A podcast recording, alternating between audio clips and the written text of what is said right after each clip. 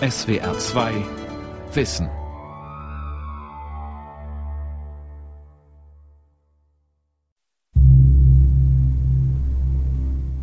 По ложечке свой этот большой, такая кастрюля у нас была большая, варили. Wir haben täglich einen großen Topf Wasser gekocht und einen Löffel von unseren Lebensmittelvorräten hineingerührt.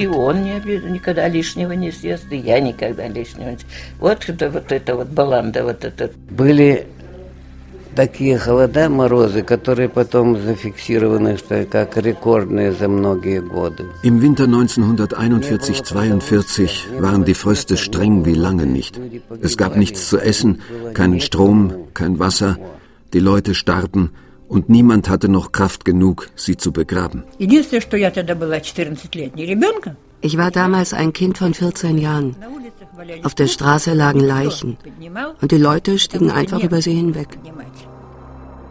Millionenfacher Hungertod.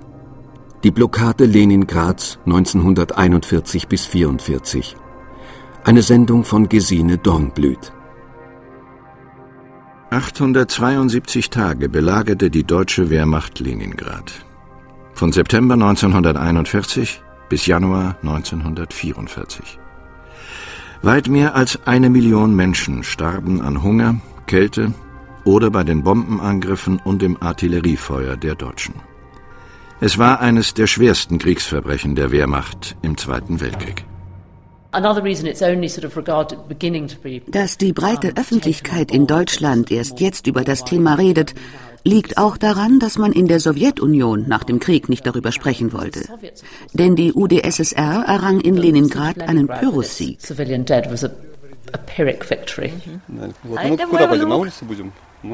Ein Sommerhaus bei St. Petersburg, dem ehemaligen Leningrad. Galina und Alexander Krelenkow setzen sich nebeneinander auf ihre Couch. An der Wand ein Porträt des Dichters Puschkin, auf dem Tisch Blumen in einem Marmeladeglas. Galina Krelenkova wirkt mit ihren kurzen blonden Haaren und dem T-Shirt mit aufgedruckten Schmetterlingen nahezu jugendlich. Dabei ist sie schon 90. Ihr Mann Alexander ist zwei Jahre älter.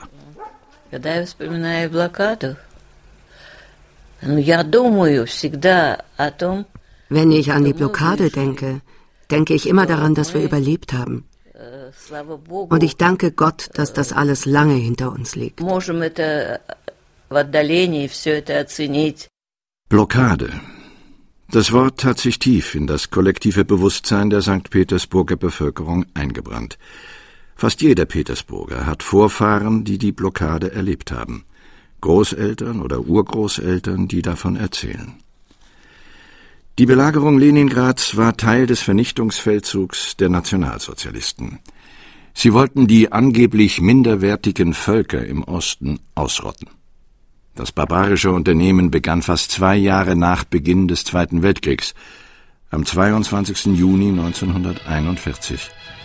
An diesem Tag überfiel die Wehrmacht die Sowjetunion. Nordkap bis zum Schwarzen Meer schützt nunmehr die deutsche Wehrmacht zu Lande, zu Wasser und in der Luft, Seite an Seite mit Finnen und Rumänen Europa. Italien schließt sich spontan an, ebenso die Slowakei. Auf einer Frontbreite von 2400 Kilometern vollzieht sich der größte Aufmarsch, den die Geschichte bisher gesehen hat. Hitler und Stalin hatten noch im August 1939 einen gegenseitigen Nicht-Angriffspakt unterzeichnet. Die sowjetische Führung war auf den Überfall der Wehrmacht nicht vorbereitet. Die deutschen Truppen konnten deshalb in den ersten Wochen nahezu ungehindert nach Osten vordringen. In atemberaubender Geschwindigkeit bewegte sich die Heeresgruppe Nord auf Leningrad zu. Das sowjetische Militärkommando ließ in aller Eile Panzerabwehrgräben rund um die Stadt ausheben. Einige hunderttausend Zivilisten wurden evakuiert. Galina Krylenkova und ihr Mann blieben. Die beiden studierten damals Meereskartographie. Noch im August 1941 heirateten sie.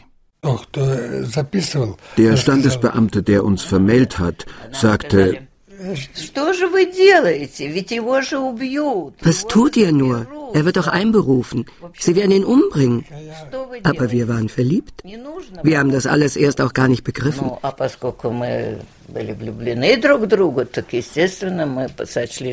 Wir alle dachten, wenn wir kämpfen, dann höchstens drei, vier Monate.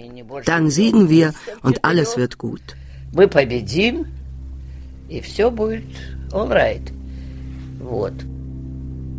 Es kam anders. Die Wehrmacht zog einen Ring um Leningrad.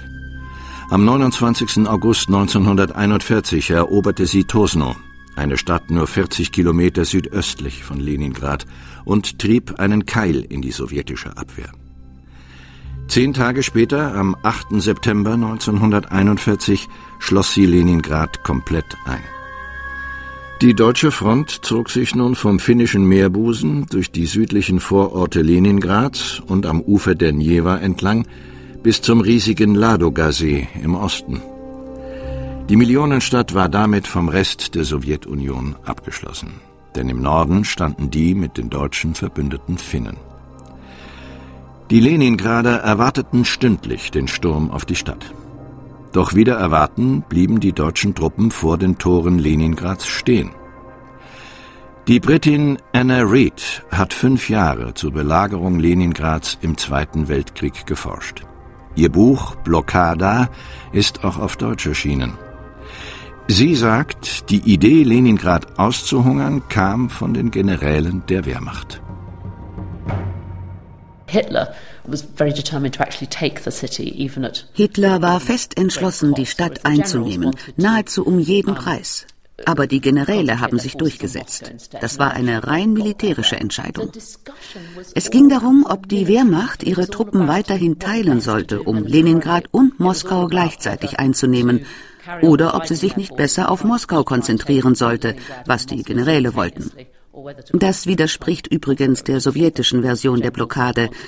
Die besagt, dass Hitler Leningrad immer einnehmen wollte, dass er aber an der sowjetischen Verteidigung unter Leitung Zhukovs, des großen sowjetischen Generals, scheiterte.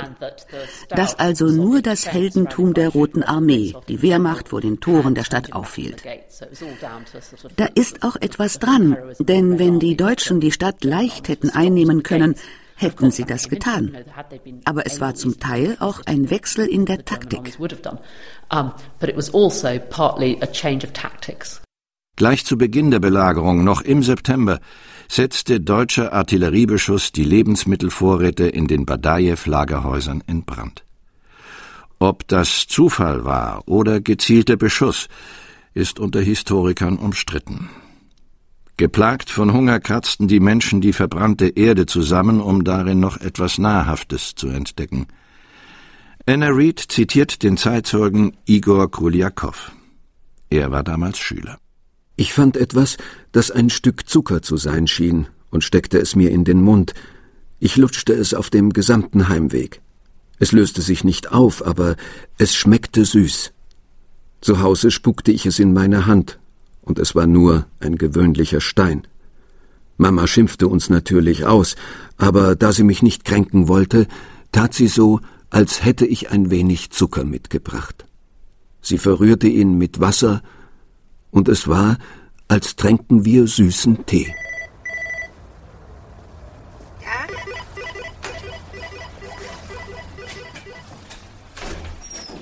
Irina Matitschko wohnt in einer Zwei-Zimmer-Wohnung in einem St. Petersburger Hochhaus. Meist sitzt die 85-Jährige in ihrem Sessel, denn sie hat ein krankes Bein. Irina Matitschko erlebte die Blockade als Mädchen, allein mit ihrer Mutter.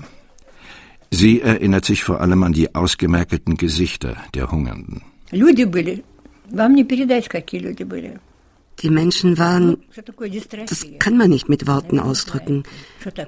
Sie wissen wahrscheinlich, wie sich Mangelernährung auswirken kann. Die Knochen treten hervor. Den Frauen wuchsen aus irgendeinem Grund Haare auf den Wangen. Mir hat das richtig Angst gemacht. Zum Hunger kam die Kälte. Der Winter 1941-42 setzte früh ein und war kalt wie lange nicht. Die Straßen Leningrads waren wie ausgestorben. In den Häuserschluchten standen Straßenbahnen und Oberleitungsbusse. Sie hatten keinen Strom mehr, denn der Stadt waren die Kohlevorräte ausgegangen. Es gab kein Licht und kein Wasser. Die Menschen holten Trinkwasser aus Eislöchern in der Njeva oder von geborstenen Wasserleitungen. Auch die Kanalisation funktionierte nicht mehr. In den Häusern stank es nach Abort. Eine übel riechende gelbe Brühe bedeckte Treppenhäuser und Höfe. Die Philologin Olga Freudenberg, damals 51 Jahre alt, notierte in ihren Tagebüchern Der größte Teil der Bevölkerung erhielt pro Tag 125 Gramm Brot. Im Übrigen war das schon längst kein Brot mehr, sondern ein fragwürdiges, nässliches Gemengsel aus allen möglichen Ersatzstoffen mit einem Beigeschmack von Petroleum. Bei 25 bis 30 Grad unter Null standen die ausgezehrten Menschen stundenlang an, um ihre kümmerliche Ration zu bekommen. In Apotheken, unter Torbögen, in Hauseingängen, auf Treppenstufen und Türschwellen, überall lagen Leichen. Die Hausmeister schafften sie morgens beiseite, als wäre es Müll. Die Menschen, die noch die Kraft dazu hatten, brachten die Leichen zu Sammelstellen. Sie wickelten sie in Laken und zogen sie auf Schlitten durch die vereisten Straßen. Am Stadtrand wurden Massengräber ausgehoben. Heute ist dort ein Gedenkfriedhof. Die Musik tönt aus Lautsprechern. Grasbewachsene Hügel, davor Steine. 1941, 1942, 1943, 1944. Eine ewige Flamme brennt. Etwa 500.000 Tote liegen hier. Im Büro der Gedenkstätte sitzt ein alter Mann. Seine Brust zieren zahlreiche Orden. Grigori Jurkin ist 95 Jahre alt. Im Winter 1941-42 hat er hier als Soldat die Toten bestattet. Ja, прослужил в полку краснознаменном нашем ленинградском МПО.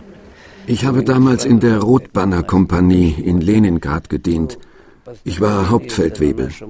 Unsere Kompanie bekam den Befehl, die Leichen hier im Stadtteil Piskarjowka zu bestatten. Das Ingenieurbataillon sprengte nachts Gruben in den gefrorenen Booten. Das Pionierbataillon grub tagsüber mit der Hand weiter. Unser Bataillon musste die Leichen in die Gruben legen. Das war eine sehr schwere Arbeit. Unsere Kaserne war am anderen Ende der Stadt. Wir wurden morgens mit Autos hergebracht, aber zurück mussten wir wegen Benzinmangels oft zu Fuß gehen. Meine Leute sind unterwegs gestorben. Uns standen 300 Gramm Brot zu, aber wir bekamen nur 150 Gramm und 70 Gramm Zwieback. Niemand wusste, woraus der bestand. Der wurde nicht mal im Wasser weich.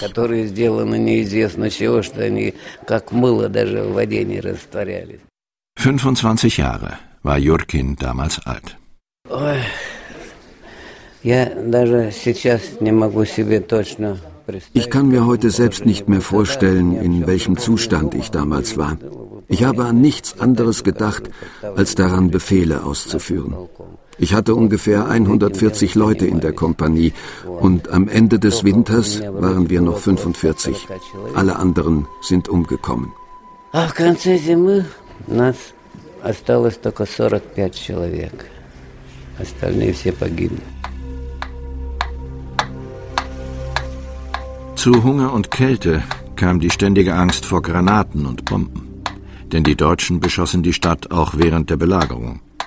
Говорит штаб местной противовоздушной обороны. Воздушная тревога! Воздушная тревога! Das tickende Metronom wurde für viele Leningrader zum ständigen Begleiter. Der Leningrader Rundfunk sendete das Signal in den Programmpausen. Schlug das Metronom langsam, war alles ruhig. Schnelles Tempo hieß Alarm. Meist schlug es schnell. Die Deutschen bombardierten nicht nur Industrieanlagen und militärisch wichtige Objekte, sie nahmen gezielt zivile Einrichtungen ins Visier, getreu dem Befehl, die Lebensfähigkeit der Stadt zu zerstören. Sie zielten auf Energiebetriebe, Kläranlagen, Krankenhäuser, Brücken, auch auf Plätze, an denen sich viele Menschen versammelten, also wie zum Beispiel große Straßenkreuzungen mit Straßenbahnhaltestellen oder Kinos. Die Lage wurde immer verzweifelter. Die Menschen waren zu allem fähig. der Leiter der Leningrader Gebietsverwaltung des NKWD, des sowjetischen Geheimdienstes, berichtete nach Moskau F., geboren 1912, Ehefrau eines Rotarmisten, erstickte ihre eineinhalbjährige jüngste Tochter. Sie verwendete die Leiche, um für sich und ihre drei Kinder Nahrung zuzubereiten. Am 12. Dezember wurde im Betrieb Bolschewik in der Schublade des Fräsers K. ein in einen Lappen gewickeltes Männerbein gefunden. Auf den Hinweis von K. selbst wurden hinter dem Zaun des Betriebes zwei weitere menschliche Beine gefunden, die in einen Sack eingewickelt waren. K. sagte aus, er habe die drei Beine am 12. Dezember von nicht begrabenen Leichen auf dem Serafimow-Friedhof abgehackt, um sie als Nahrung zu verwenden. Derartige Fälle gab es viele. Allein in den Monaten Dezember und Januar 1941-42 klagte der Leningrader Militärstaatsanwalt 391 Männer und Frauen wegen Kannibalismus an. Das war allerdings streng geheim. In der Stadt kursierten allenfalls Gerüchte. Die Philologin Olga Freudenberg stand während der Blockade in einem losen Briefwechsel mit ihrem Cousin in Moskau, dem Dichter Boris Pasternak. In keinem ihrer Briefe erwähnt sie das Massensterben, den Hunger, die Zensurbehörden kontrollierten alle Informationen, die aus der Stadt hinausdrangen. Die Menschen im Rest der Sowjetunion sollten nichts über das Ausmaß des Massensterbens in Leningrad wissen. Die sowjetische Propaganda erklärte die Leningrader zu Helden, die freiwillig dem Feind trotzten. Die Partei spannte Filmemacher, Dichter und Musiker ein, um den Mythos der Heldenstadt zu verbreiten darunter auch den Komponisten Dmitri Schostakowitsch. Er erlebte den Beginn der Blockade in Leningrad. Im Rundfunk teilte er mit, vor einer Stunde habe ich die Partitur der ersten beiden Sätze einer großen Sinfonie fertiggestellt. Sofern mir die Komposition gut von der Hand geht und es mir gelingt, den dritten und den vierten Satz zu vollenden, wird dies meine siebte Sinfonie sein. Warum teile ich das mit? Damit die Hörer wissen, dass das Leben in unserer Stadt normal verläuft. Wir sind jetzt alle auf Kriegswacht.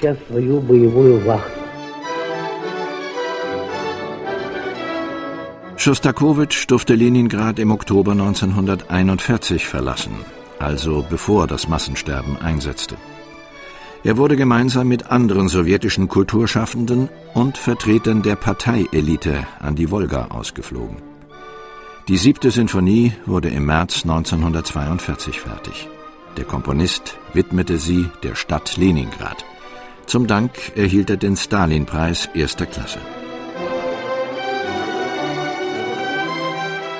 In Russland wird die Leningrader Blockade bis heute verklärt. Kritik daran äußern nur wenige. Im Zentrum von St. Petersburg liegt das Büro von Memorial. An Wänden hängen Fotos alter Männer, Dissidenten, Künstler, Intellektuelle. Die Organisation setzt sich seit mehr als 20 Jahren für die Aufarbeitung der stalinistischen Verbrechen ein. Viele der Menschen, die Memorial betreut, waren im Gulag, den berüchtigten Lagern. Viele haben zusätzlich die Blockade erlebt. Galina Schkolnik arbeitet seit vielen Jahren bei Memorial. Sie möchte auch über die Schattenseiten der Blockade reden. Was hat es mit Heldentum zu tun, wenn die Menschen verhungern? Das ist eine Tragödie. Man muss die Blockade als ein Glied in der Kette der Repressionen gegen das eigene Volk sehen. Zur Blockade kam es nicht nur wegen des blitzartigen Überfalls, sondern auch wegen der Zustände hier bei uns. Warum mussten so viele Menschen verhungern? Wir müssen auch über die eigenen Fehler reden. Aber das ist bei uns irgendwie nicht üblich говорить о наших собственных ошибках, о которых у нас говорить как-то не принято, да.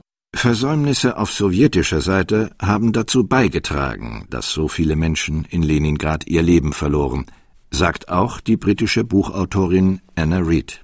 Well, the very biggest failure was um, the failure to anticipate Barbarossa itself. Das allergrößte Versäumnis bestand darin, das Unternehmen Barbarossa, den Überfall der Deutschen, nicht vorhergesehen zu haben und keine Verteidigung aufgebaut zu haben.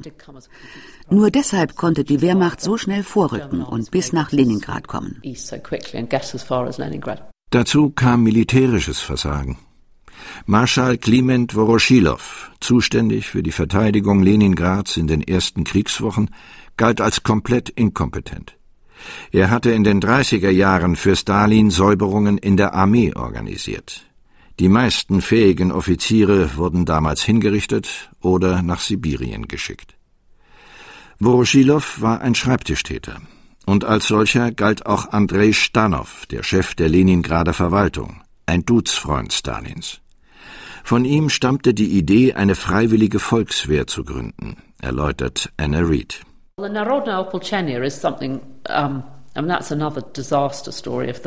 Reed. Well, die Geschichte der Volkswehr ist eine Geschichte von Katastrophen.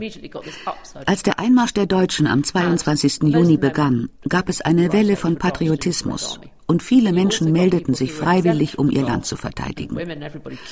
Stanow schlug vor, eine Bürgerwehr zu gründen. Die wurde dann aber schnell der regulären Roten Armee zugeteilt. Fabrikarbeiter oder Studenten wurden nach wenigen Tagen Ausbildung zu Divisionen geformt und an die Front geschickt. Sie waren sehr, sehr schlecht ausgerüstet. Oft teilten sich 20 Mann ein Gewehr. Sie hatten kein Trinkwasser, keine Spaten, keine Funkgeräte, keine Sanitäter, nichts. Die Volkswehr wurde von der Wehrmacht buchstäblich in Stücke gerissen. and absolutely torn to pieces. Während sich die Rote Armee aufrieb, gingen die politischen Repressionen in der belagerten Stadt weiter. Auch wenn nichts funktionierte, der Geheimdienst tat seine Arbeit. In den nicht einmal anderthalb Jahren vom Einmarsch der Deutschen bis Oktober 1942 hob der Geheimdienst in Leningrad 625 sogenannte konterrevolutionäre Gruppierungen aus. Fast 10.000 Menschen wurden verhaftet viele davon wegen angeblicher Spionage. Quite a lot of Russians believe that Stalin had it in for Leningrad, that he let the city be starved to death because he had an animus against it. Viele Russen glauben, dass Stalin Leningrad absichtlich hungern ließ, weil er die Stadt hasste. Er mochte sie wirklich nicht. Er fand sie zu westlich und zu intellektuell. Aber mit Sicherheit wollte er die Stadt nie aufgeben. Denn dann wären Hitler Werften, ein großer Hafen und viele Rüstungsfabriken in die Hände gefallen. Und Hitler hätte von Leningrad aus weiter nach Osten vordringen und die Eisenbahnlinie von Murmansk und Archangelsk nach Süden abschneiden können, über die Russland Nachschub aus Großbritannien erhielt. Es gab also gute militärische Gründe, weshalb Stalin Leningrad halten musste. Es wäre aber auch ein enormer Schlag für die russische Moral gewesen, die ehemalige Hauptstadt zu verlieren. Die zweitgrößte Stadt, den Geburtsort der Oktoberrevolution. Die Stadt, die nach Wladimir Ilyich Lenin benannt ist. Doch selbst wenn Stalin Leningrad hätte übergeben wollen, die Deutschen hätten die Kapitulation nicht angenommen, denn es war das Ziel der Wehrmacht, die Stadt auszuhungern, nicht sie zu erhalten. In keinem der Pläne der deutschen Militärs taucht die Frage auf, ob es moralisch vertretbar ist, die Stadt auszuhungern. Im Gegenteil. Die Militärs und die SS verfolgten mit Schadenfreude, wie der Hungertod um sich griff. Wenn sie sowjetische Kriegsgefangene verhörten, versuchten sie herauszubekommen, wie groß der Hunger in Leningrad bereits war. Und dann hieß es, oh, jetzt liegen die ersten Leichen in den Straßen. Oh, heute waren es zwölf Leichen in der und der Straße. Oder sie werden nicht mehr aufgelesen, die Krankenhäuser arbeiten nicht mehr und so weiter. Das wurde sehr kalt und unmenschlich verfolgt, ohne jeden Gedanken daran, dass das ein Kriegsverbrechen sein könnte. Auch bei den Nürnberger Kriegsverbrecherprozessen wurde die Leningrader Blockade kaum behandelt. Das lag unter anderem daran, dass die Sowjetunion kein Interesse hatte, die hohe Zahl der zivilen Opfer und damit die eigenen Versäumnisse publik zu machen. Heute gilt die Leningrader Blockade als eines der größten Kriegsverbrechen der Wehrmacht im Zweiten Weltkrieg. Für die Leningrader brachte der Januar 1942 eine leichte Verbesserung der Lage. Die Rote Armee brachte nun Lebensmittel über den zugefrorenen Ladoga-See in die Stadt. Jeden Tag waren 1500 Lkw auf der Eisstraße im Einsatz. Straße des Lebens hieß die Trasse fortan. Doch auch sie brachte vielen Menschen den Tod. Der Philologe Dimitri Lichatschow schrieb in seinen Erinnerungen, die Deutschen beschossen die Straße, sie war voller Schneewehen und die LKWs brachen häufig ein. Es wurde erzählt, wie eine Mutter den Verstand verlor. Sie saß im hinteren LKW, ihre Kinder im vorderen. Vor ihren Augen versank der erste Laster unter dem Eis. Ihr Fahrer machte einen Bogen um das Eisloch, in dem ihre Kinder ertranken, und fuhr schnell weiter, ohne anzuhalten. Lichatschows Erinnerungen durften erst nach dem Zusammenbruch des Kommunismus erscheinen. Galina und Alexander Krilenkow, dem jungen Studentenpaar, das noch im August 1941 geheiratet hatte, rettete die Straße über das Eis das Leben. Die beiden wurden Ende Januar über den Ladoga-See evakuiert. Когда мы выехали, он лежал, он уже 35 килограмм у него было, так что er wog nur noch 35 Kilo. Er kam dann erstmal ins Krankenhaus und wurde einen Monat aufgepäppelt. Dann musste er weiter studieren. Alexander Krelenkows Eltern dagegen verhungerten. Auch all seine Geschwister starben im Krieg. Vier Brüder und eine Schwester. Ich persönlich verspüre jetzt keinen Hass auf die Deutschen. Das ist erstaunlich, aber eine Tatsache. Wir sind bereit, mit den Deutschen in Freundschaft zu leben. Weil sie um Verzeihung gebeten haben. Die Deutschen haben anerkannt, dass sie schuld waren. Öffentlich. Они признали вслух говорили, что они виноваты в этом. Die Stadt St. Petersburg feiert jedes Jahr am 27. Januar die Aufhebung der Blockade. Dann erhalten die Überlebenden Blumen und Geschenke. Im Fernsehen laufen Filme über den 872 Tage währenden Schrecken. Schulklassen legen Kränze nieder. Die Erinnerung an die Belagerung durch die Wehrmacht sitzt tief im kollektiven Bewusstsein der St. Petersburger. Und dennoch ist das Verhältnis zu den Deutschen heute bei den meisten ungetrübt.